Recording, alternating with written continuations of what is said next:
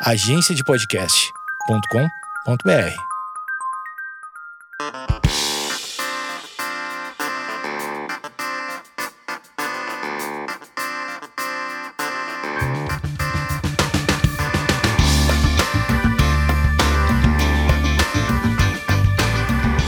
Esquizofrenias no ar e essa semana estou com ela. Ela que tem um nome artístico, eu não sei se é um nome artístico ou é apenas.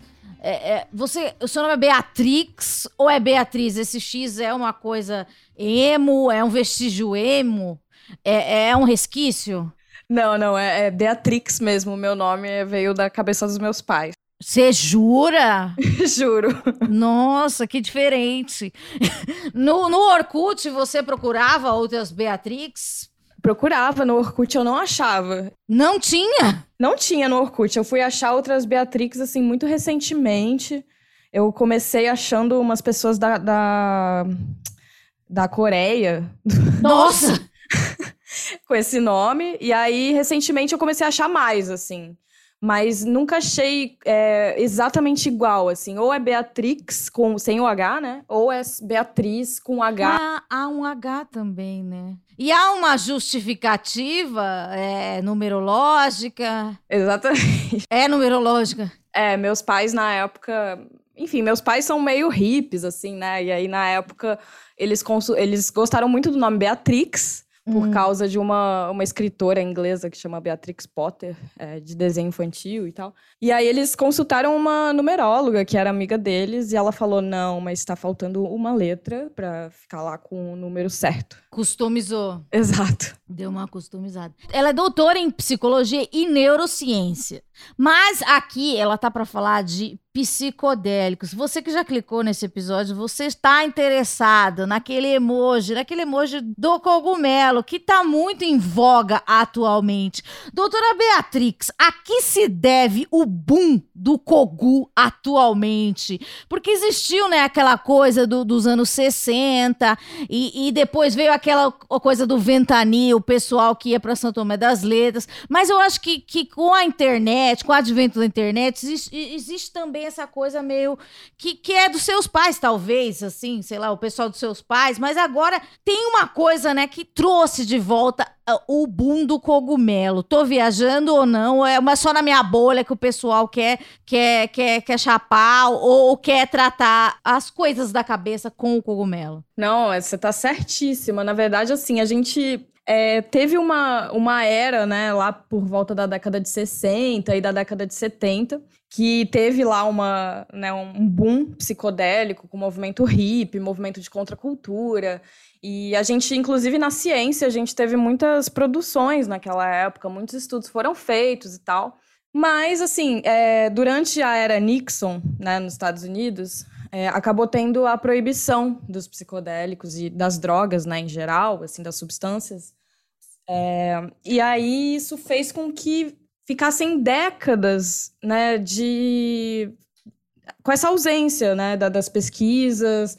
Então, assim, a gente ficou décadas sem pesquisar, é, sem falar muito sobre isso, né? E aí só nos anos 2000 né, que a gente começou a ter novamente um interesse científico que veio junto com uma flexibilização da, das, da legislação, né, uma flexibilização da, das autorizações para pesquisa, né, e aí agora, né, nesses últimos anos, a gente está vendo essa renascença psicodélica bem mais efervescente, né? Então, assim, isso se deu basicamente por conta desse período de proibição intensa que teve, né? Que foi é, se amenizando, assim, nos últimos anos. O, o Nixon, ele tinha aquela coisa na Batalha das Drogas. A mulher dele, né? Ela era uma figura popular pra, disso, né? Ela, aquela senhora, né? Da, da família norte-americana. E, e daí tinha o movimento hippie, né? Aquelas pessoas que, que os pais não queriam que, as- que a gente se parecesse, né? E, e daí também eu acho que é, a propaganda que fizeram, né, sobre o- até o, o LSD, né? O pessoal lá do Timothy Leary. Você acha que foi usado negativamente? Ah, com certeza, assim. Eu acho que é, é, é, engraçado, né? Porque o Nixon ele tinha aquela frase famosa falando que as drogas eram o inimigo público número um, né, dos uhum. Estados Unidos, em plena é, época de, de guerra do Vietnã, né? E aí a gente teve nessa época muita desinformação em relação às substâncias, né, e às substâncias psicodélicas, inclusive com fraude de pesquisa, né, com é, cientistas sendo pagos para falar, para dar informações erradas, né, e aí a gente teve algumas tragédias também que foram utilizadas muito pela mídia, como por exemplo da família Manson. Sim. E, e aí os, os integrantes do grupo lá, do Charles Manson, eles usavam LSD. E aí isso foi muito explorado, né, pela mídia sensacionalista, pelos proibicionistas, né? Então, ó, ó como as pessoas piram, né, com psicodélicos e podem se tornar violentas. Então, teve muito assim, é, isso, isso foi muito explorado naquela época para gerar um terror mesmo, né, na população em relação a essas substâncias. E daí, você falou isso, né? Deu uma desaparecida. E daí existiu uma cultura underground nesse, nesse tempo, nesse vácuo? Ou, ou realmente não existiu? Nada se falou? Olha, existiu, assim, a cultura do uso, né? É, as pessoas continuaram usando, até porque a gente sabe que a proibição, ela não está associada com a diminuição do uso, né? É, na verdade, ela está é, associada com a diminuição da, da informação, né? Então as pessoas tendem a fazer mau uso de substâncias em geral, né? Quando, quando você proíbe. É, então, assim, o cenário underground de consumo, de até mesmo é, consumo ritualístico, né, que são substâncias que são usadas é, em contextos de espiritualidade, de ritual, é, ele sempre existiu, né? O que ficou silenciado mesmo, né, o que ficou apagado mesmo, foi a pesquisa científica principalmente, né? Porque é, essa, essa proibição ela afeta diretamente né, a, a pesquisa. Porque fica muito mais difícil você conseguir autorizações para pesquisar uma substância que é proibida, né? além de não ser bem visto na comunidade, de não ser bem visto né, para a sociedade. E aí realmente é, ficou assim, ficaram décadas de uma, uma certa dormência na, nas pesquisas científicas. Né? Se a gente a gente faz assim uma pesquisa no, no PubMed, por exemplo, que é uma das principais bases de dados de, de artigo científico da área da saúde, da área médica. É, se a gente faz uma pesquisa pegando todos esses anos, né, desde a década de 70 até 2022, a gente vê que tem várias, vários, né, vários anos que é, os resultados ficam muito baixos, assim, né, os índices de pesquisas publicadas com essas substâncias. E aí só nos anos 2000 mesmo, assim, a partir mais ou menos da década, é, mais ou menos, assim, do, do meio da década de 90, 96, final da década de 90, que a gente vê que começa a crescer, crescer, crescer a quantidade de estudos e né, atinge o seu ápice nesses últimos 10, 5 anos. E daí começa, né? Eu vejo que agora tem um movimento, né? Das pessoas falam muito em microdoses e, e, e uso. Não, não só uso de recreativo. Existe. Esse termo é um termo correto? é, um termo, é um termo usado, sim. Algumas pessoas, assim, problematizam esse termo, principalmente com essas substâncias, né, por conta desse, desse uso é, sagrado e ritualístico. Sim. Então, alguns autores problematizam você falar que tem esse uso recreativo, né? Mas ele é utilizado, assim. Eu, eu, assim, eu não tenho problema com, com esse termo, não. E tem esse uso medicinal, né? Vamos, vamos dizer assim, que, que são microdoses. Então, então tem muito texto assim é, científico e tem textos é, assim, em blogs, em textos jornalísticos, é uma coisa que já, já, já chega, se você pesquisar, chega na massa. É, como que vem, é, você vem é, recebendo isso? Você é clínica ou você, é, você tem pacientes? Então, é, assim, primeiro eu só queria, acho que eu preciso fazer um disclaimer com relação à, à microdose. Hum. É, porque muito a microdose ela na verdade ficou muito famosa, né? principalmente nos, nos, Estados Unidos, né? É, e principalmente entre os trabalhadores e empreendedores, empreendedores lá do, do Vale do Silício. Ai, meu Deus. É. Ai, meu Deus. Justamente porque os usuários de microdose de psicodélico, eles relatam principalmente. Steve Jobs da vida. É, é, é esse, esse, esse, Essa galera. As pessoas relatam, é, principalmente, assim, melhoras no humor, na criatividade, no foco, né? Então, assim, é, justamente por eles terem esse trabalho que exige uma performance cognitiva, uhum. né? Criatividade. Então, assim, na verdade, seria uma maneira de se aumentar a produtividade.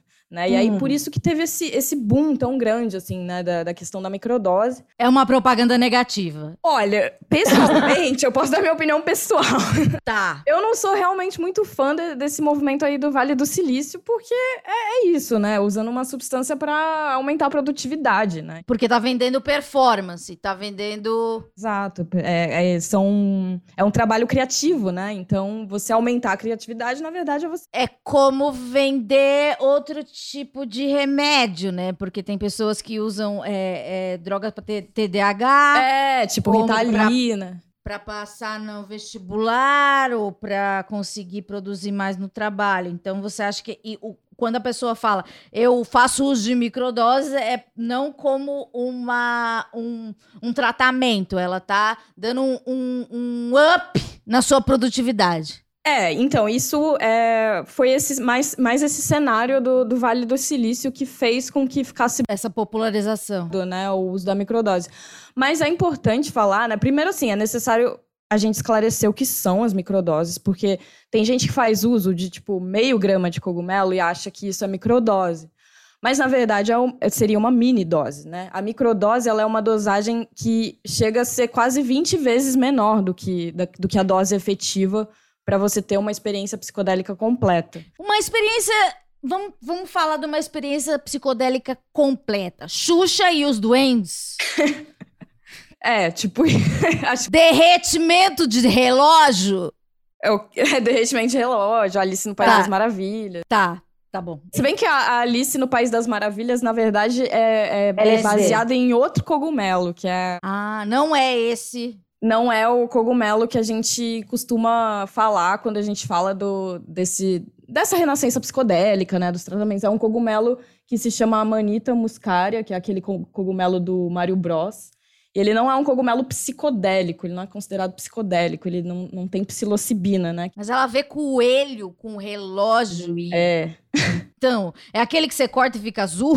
Não, esse é o, o psicodélico de psilocibina, que é geralmente é do gênero psilocybe. Né? Mas daí você tem que tomar uma dose absurda para você ver o coelho correndo, correto?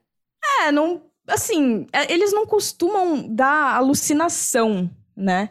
É, até por isso que a gente não usa o termo alucinógenos, né? A gente fala psicodélicos, porque você não, não... Vai dar um brilho, né? É, não, você, assim, você não chega a ver coisas que não existem, como por exemplo, a, as substâncias tipo trombeta, né? Essas substâncias que são. É... Trombeta é uma substância? Me interessei muito pela trombeta. Não é a substância, né? É a... Ah, trombeta é a imagem.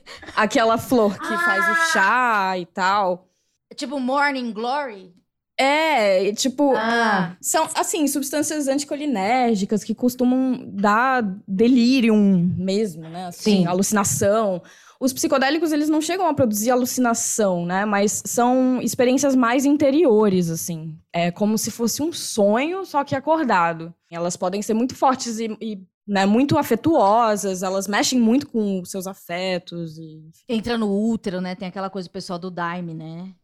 É, tem, tem. Tem, tem esse, essa coisa recorrente, né, do, do útero, do nascimento, da morte também. Por exemplo, eu tenho depressão. Não, eu não sou uma pessoa do Vale do Silício, eu tenho, uma, eu tenho depressão e, e já ouvi falar sobre isso. E eu posso entrar numa pesquisa, o qual é o caminho? Existe um caminho? Não existe? É uma medicina totalmente alternativa? É algo proibido? É algo nebuloso? Eu tenho que ir num pajé, num, num, num negócio muito obscuro? É, na verdade, assim, o ponto que a gente. Eu tenho que ir numa faculdade. É.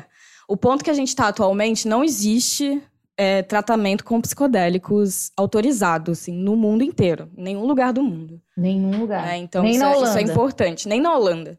Ah. É, assim, tratamento, né? Não é, legalização e tal. Na Holanda, por exemplo, posso consumir recreativo. Isso, exato. Você pode consumir por sua conta e tal, mas Tá. em nenhum, nenhum lugar ainda foi aprovado isso como tratamento, porque a gente é, ainda não tem estudos é, conclusivos, enfim, tem todo um passo a passo, né, para você aprovar um tratamento assim de maneira é, generalizada num país, né? Tem uma série de, de requisitos que você precisa e as pesquisas ainda estão assim, digamos que no meio do caminho, né? O que a gente pode fazer? Onde a gente tá? A gente tá muito embrionário.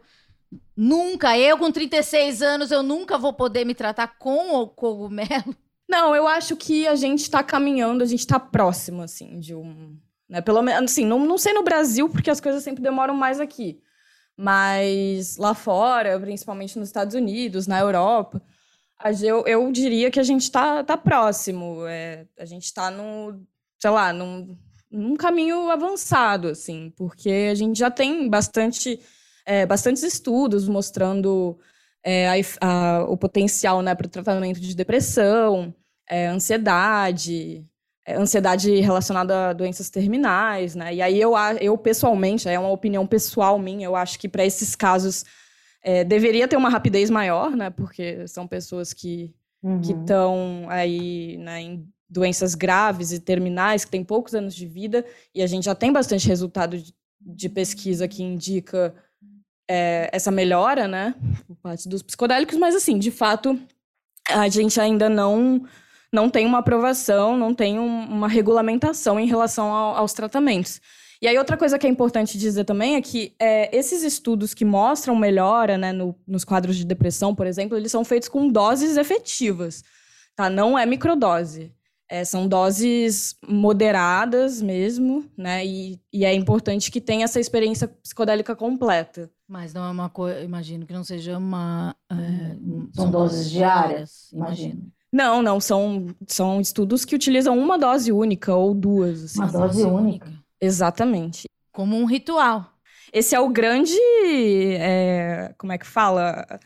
A grande coisa, né, do- dos psicodélicos, por exemplo, em relação ao tratamento convencional da, da depressão, né? Os, Você, enquanto grunge que foi, que já tem essa informação, não fica meio triste ao saber que nos anos 70 o, o Richard Nixon interrompeu tudo isso e, e poderíamos estar muito mais evoluídos nesse quesito?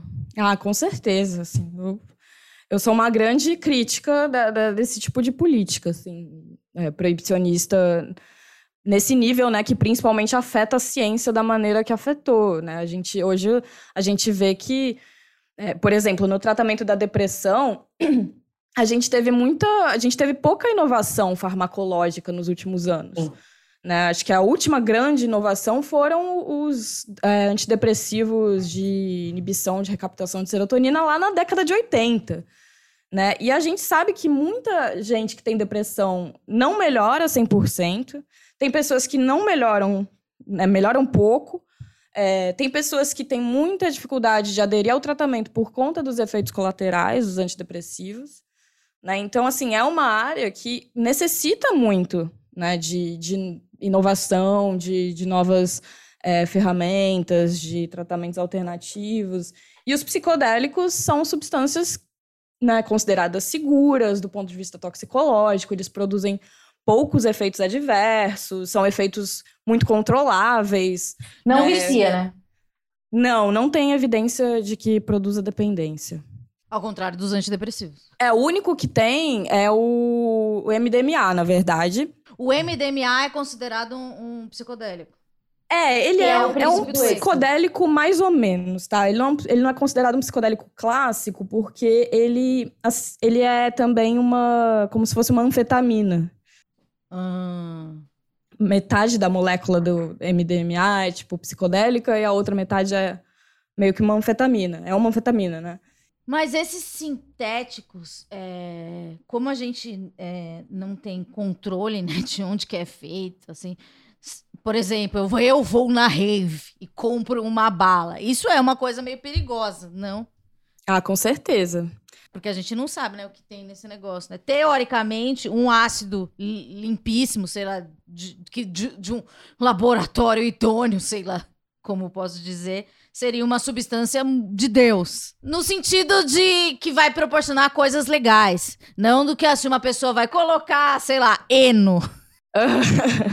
Olha, tem coisas O muito piores do que eno que as pessoas colocam, viu? É, né? Porque tem coisas. é, a gente não sabe o que tem nesses negócios, né? Pois é, esse, essa é uma da- dos problemas né, da, da proibição, justamente. As pessoas não sabem o que elas estão consumindo. O LSD, por exemplo, né, dizem que é super difícil você realmente achar um LSD real. É, o que se vende muito é uma substância chamada N-bomb, que é parecida com LSD, mas ela é um pouco perigosa. Né? Tem até caso de, de acidente fatal com, com essa substância. E assim, não tem como você saber, a não ser se você tiver um kit de reagente. Tem, assim, é, iniciativas de redução de danos é, que eles vendem kits. É, tem até um, um Instagram que eu gosto muito que chama Pré-Party RD, que é uma galera, assim, focada muito em redução de danos. E eles fazem propaganda desses kits de reagente para as pessoas comprarem e testarem as, as balas e os, os LSDs que elas compram, né? Pra ter um pouco mais de segurança, porque realmente não, não tem como a gente saber, né? Desconhecendo a fonte. E assim, é, na academia, na faculdade, é, como que é para começar um estudo sobre isso? Você, é, é- é- Falando co- totalmente como leiga, você pode pedir, você- há um preconceito, assim, dos orientadores, ou é uma coisa que já é mais bem aceita? A legislação é fácil? Então, eu vou, te- vou te falar assim, o, o meu. A minha experiência, tá? Tá. Porque é, eu faço né, estudos, eu pesquiso. Inclusive, a gente tem projetos que foram aprovados já de estudos experimentais que vão ser feitos, né, com, com as substâncias mesmo, assim, para dando para as pessoas. Então, e aí, como já está aprovado, né, eu posso falar mais ou menos como foi esse caminho. Tá. Mas inicialmente você precisa de uma autorização da Anvisa, né, aqui no Brasil, e é uma autorização para você ter a substância, né, para portar e usar a substância, porque tanto o porte quanto o uso são proibidos, né? A psilocibina, é, que é a substância que eu estudo, né? A psilocibina é a substância, o princípio ativo dos- do- desses cogumelos, né? Que a gente falou no cog... Pra- você falou que aquele, o cogumelo da, da Alice é o do Mário, correto? E esse, esse que você está falando é o cogumelo de quem? Não é um cogumelo famoso? É o cogumelo, visualizar. é, não é famoso, é, ele é meio Não é dos bonitinhos. Ele não é midiático. tão bonitos. Ah, não é bonito? Não é instagramável. Ele não é assim vermelho com pintinhas brancas, ele Tá. costuma ser marrom ou branco. Tá. Não é. Não é tão Não é chamativo. fofo. assim. Não é fofo. Mas e ele, é- ele foi, ele é, foi assim, é principalmente encontrado na região da América Central, nas Américas, né, em geral. Acho que até por isso também que ele não é tão famoso quanto o amanita, que é muito encontrado na Europa. É, enfim, E ele é utilizado em rituais aqui pela América do Sul, América Latina? é Hum. principalmente assim na- nas populações antigas, né, no- nos é, astecas, mixtecas, mazatecas. é, eram povos que utilizavam muito em rituais, que inclusive eles consideravam o cogumelo um deus, né? Muitos povos deus? cultuavam ele como deus mesmo. É, e é usado até hoje, né, nas comunidades remanescentes, né, que, que enfim, que sobreviveram aí, né. Mas, mas assim, aí depois da autorização da Anvisa, que é uma baita burocracia, Você preencheu uma ficha?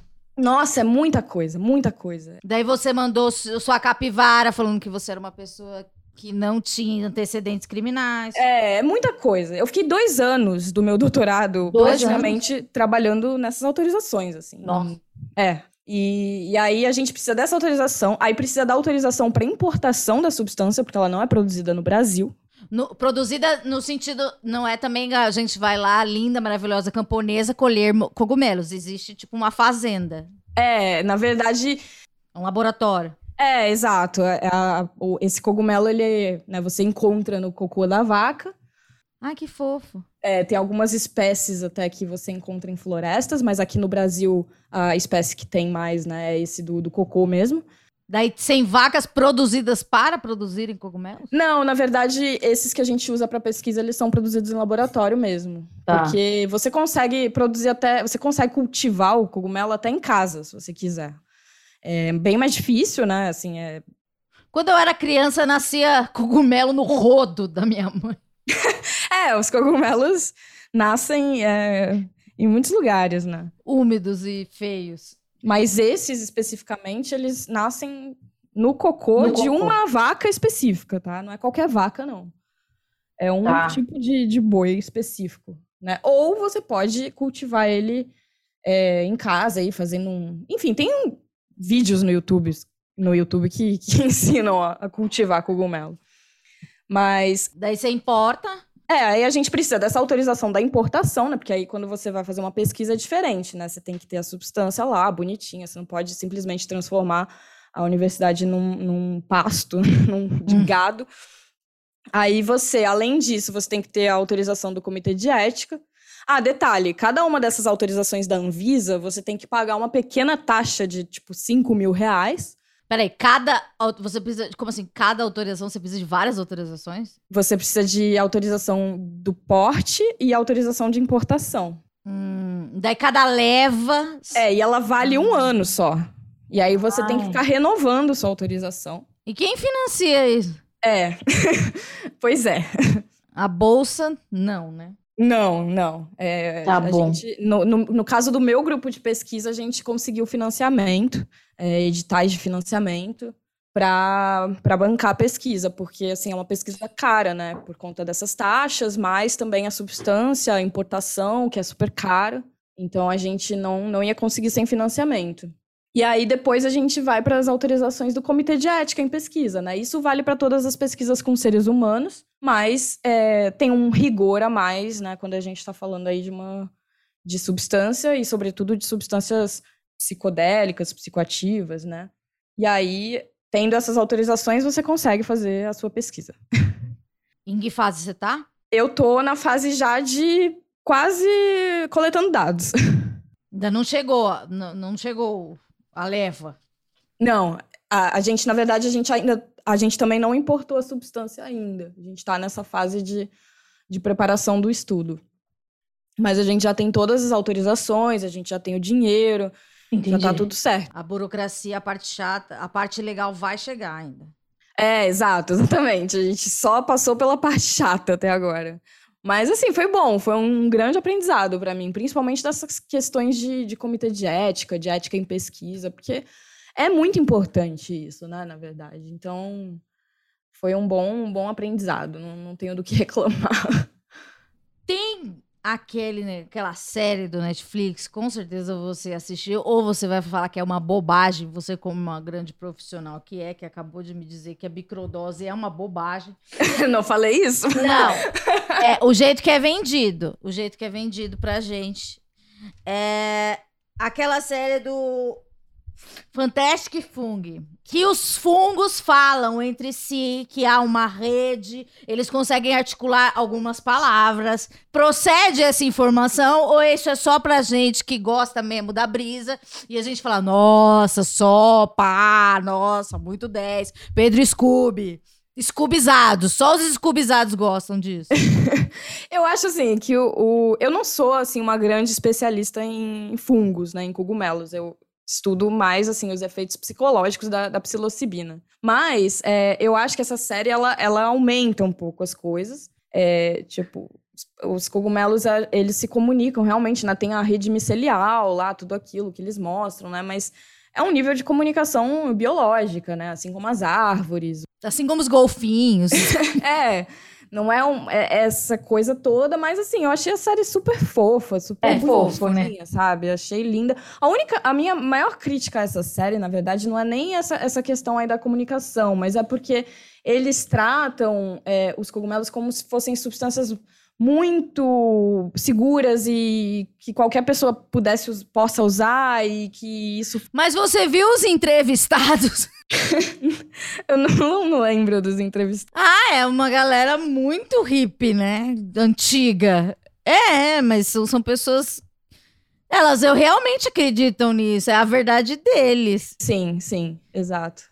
Mas É. aí, né, quando as pessoas vão perguntar a minha opinião e tal, eu tenho que fazer esse disclaimer que, assim, apesar de serem substâncias seguras, né, do ponto de vista toxicológico e de dependência, mas elas não são recomendadas para alguns casos, né? Como, por exemplo, pessoas que tenham transtornos é, com psicose, tipo esquizofrenia, ou transtorno afetivo bipolar, é, né, que pode ter episódio de mania com psicose.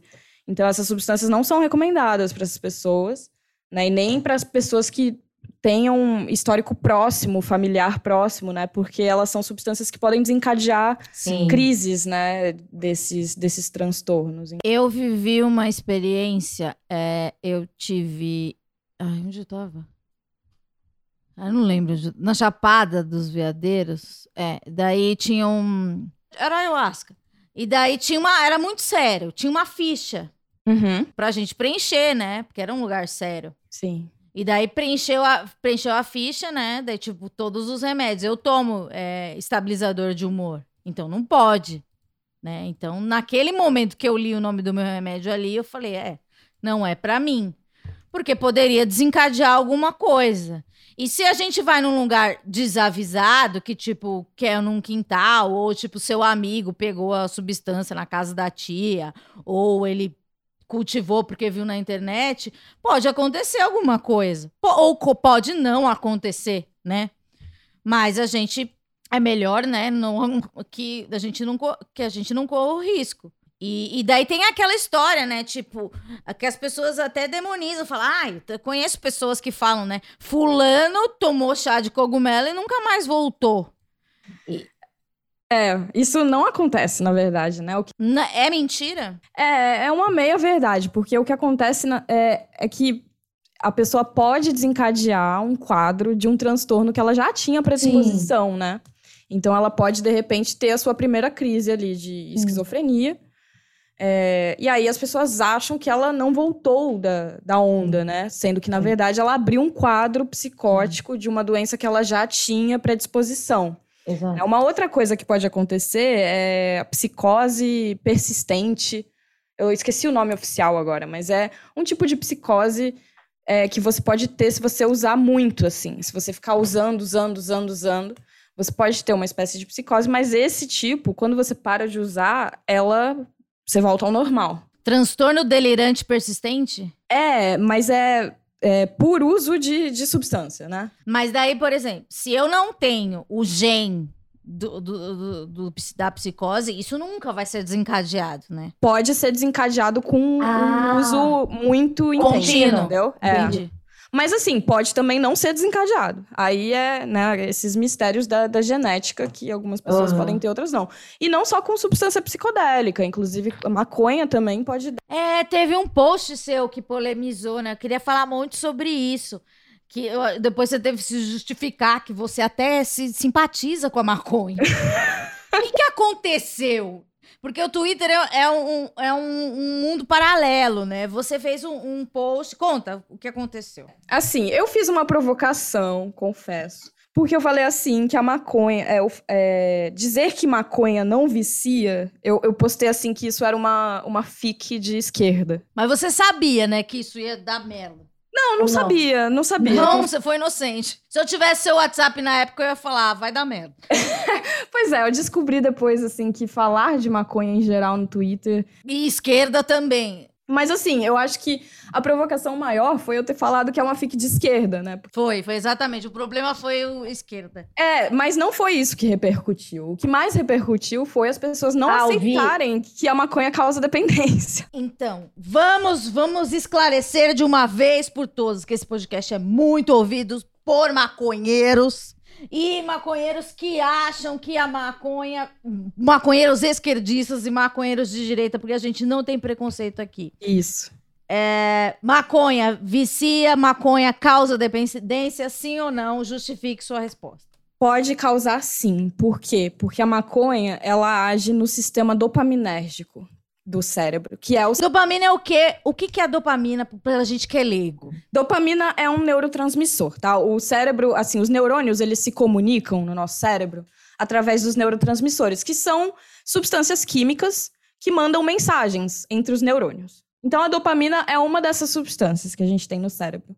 E as drogas de abuso, elas estão associadas a esse sistema da dopamina, especificamente, que é um sistema do, do, de recompensa, né? O sistema do prazer cerebral, né? Quando a gente sente prazer, quando a gente come, por exemplo, sente prazer com a comida, né? Um sistema muito relacionado à sobrevivência e tal. E as drogas de abuso, elas costumam sobrecarregar esse sistema. E a maconha, por ter essa, essa ativação dopaminérgica, ela pode sim causar dependência. Mas é, é, é, importante também a gente lembrar o que, que é a dependência, né? Porque dependência por si só não é considerada uma doença. Né? A gente teve uma mudança, assim, por exemplo, no DSM, né? No, não sei se você já falou sobre DSM aqui, deve ter falado, né, em outros episódios. Não, nunca falei. Você já está convidada para o próximo episódio. É, o, o DSM, ele é, é estadunidense, né? E o CID que é a classificação internacional de doenças, é de, de todos os países, né? É que, enfim, a gente. E então a, de, a dependência ela foi ela foi reclassificada recentemente. Isso. No último, na última edição do DSM, a gente as, as doenças né, de, causadas por substâncias são chamadas de transtorno por uso de substância. Né? E aí tem uma série de critérios para você considerar que a pessoa tem um transtorno por uso de substâncias. Inclusive, é, dentre esses critérios, você tem que ter prejuízo social ou prejuízo Sim. individual. Né? Então, assim, tem pessoas que são dependentes de substâncias que conseguem viver normalmente e não tem prejuízo. E aí não tem por que você patologizar isso se ela não está tendo nenhum prejuízo. Né? Um exemplo disso é o café, por exemplo. É que é um, uma, uma substância que causa dependência, causa tolerância. Né? Eu tomo café todo dia Tomo uns três copos de café por dia. E eu sei que se eu não tomo café, eu tenho sintomas de abstinência, que é dor de cabeça, letargia, enfim. Mas nem por isso eu sou uma pessoa que tem problemas com a minha dependência de café, né? Assim, tá, tá tudo bem em relação a isso. Então, falar que a maconha causa dependência não é falar que a maconha pode deixar todo mundo doente, sabe? Mas sim que ela tem esse potencial, justamente. Mas eu acho que volta no nosso começo da conversa, né? Que lá no começo, quando existiu a batalha contra as drogas, foi implantado na nossa cabeça que a dependência é ser um cracudo ou uma pessoa injetando heroína com uma seringa muito feia e com os braços muito feios, sabe? Então acho que as pessoas, é, infelizmente, elas não estão preparadas para isso para ouvir isso, né? É, a palavra dependência. Porque é isso, um dependente é um cara que tá na Cracolândia. Então você não vai na Cracolândia por causa de maconha. É, exato. Mas também é importante a gente é, lembrar que existem casos de prejuízo grande, sim, assim, em relação à dependência de maconha. Eu mesma já tive muitos pacientes que chegaram no consultório em, em casos muito graves, assim, de dependência de maconha puramente. É, então, assim, e aí, novamente, não, não significa que vai acontecer com todo mundo. Muito pelo contrário, é uma parcela pequena da população que se torna dependente, né? Assim como o álcool, por exemplo. A maioria das pessoas bebem e não são dependentes, né? São poucas pessoas que são dependentes. Mas nem por isso a gente vai falar que o alcoolismo não existe. Né? Então, assim, é a mesma coisa com a maconha. não sei por que, que as pessoas ficaram tão tão sensibilizadas, né? Porque tem, assim, é, é isso que você falou, né? Durante muito tempo se utilizou de informações é, de maneira sensacionalista e, né, de forma para aterrorizar as pessoas, né? E utilizavam essas informações muito contra, né? O, o movimento pela legalização das substâncias, em prol da redução de danos. Então, acho que as pessoas ficam meio é, com medo, assim, né? E aí acabam adotando uma postura muito maniqueísta. Muito de, ah, ou, você, ou faz muito bem ou faz muito mal, ou você ama ou você odeia. E também tem essa coisa, né, de, de do, dos extremos, né? Ai, também eu tenho, tenho outras opções também. Ou, ai, mas você tá falando de dependência química ou dependência psicológica? O que difere? Esse é o outro ponto de polêmica lá do meu tweet. Porque muita gente falou assim, não causa dependência, no máximo uma dependência psicológica ou emocional. Só que, assim, na verdade não existe dependência psicológica, né? É, a dependência, ela é química. É, o que pode acontecer é que existem graus diferentes de dependência, né? Tem dependência leve, moderada e grave. É, e aí, de repente, uma dependência leve pode ser tratada pelas pessoas, né? Ah, é uma as pessoas chamam de dependência emocional, porque, sei lá, tem uma carga mais leve, né? Menos pesada. É, e aí você tem é, uma outra classe, né? De, de patologia que são as compulsões, né? Que, que é diferente da dependência química, porque são comportamentos, né? Por exemplo, é, adicção de é, a sexo, né? Uma compulsão. É, e aí tem essa discussão toda, né, na literatura. Mas dependência psicológica especificamente é, não é assim, não, não existe, né? Não é sempre uma dependência química, né? Quando você está falando de uma substância, porque é um, você está ingerindo uma substância, ela está agindo ali no seu cérebro e você tem os sintomas de abstinência, de tolerância, porque é uma substância química, né? Complexo. Mas eu quero te convidar para uma próxima entrevista. Quer participar de uma próxima entrevista? A pessoa intima, né? Quer participar de uma nova entrevista? Super, super quero. Então já está convidada. Vamos pensar em um novo tema. E podem seguir doutora Beatrix, que é Beatrix mesmo, não é um nickname. Que nem Asterix. Então você pode conferir na Twitch de Beatrix, que é B-H-E-A-T-R-I-X. É Beatrix com H entre o B e o A e um X no final. E daí você também pode conferir na, no, no Chico Barney Urgente, que ela faz a análise e também fala de cogumelo. Exato. É, muito obrigada pela participação. E é isso, adorei, de verdade. Imagina, eu que agradeço pelo convite. Foi um prazer enorme, sou fã do, do podcast. Então, aulas. Aulas cria, é isso que a gente vai ter com a doutora Beatrix. Chama sempre que quiser. São sempre quando a gente tiver a próxima, a, a próxima aula que ela vai nos dar é sobre essa a maçonaria dos psiquiatras. Então a gente vai a gente vai pegar aqui o livrinho e a gente vai deschavar o livrinho e vai falar, gente, o que mudou? O que mudou? Não importa o seu diagnóstico. Não, a gente vai falar sobre esse livrinho, não. Eu não sei, não sei. Talvez a gente fale.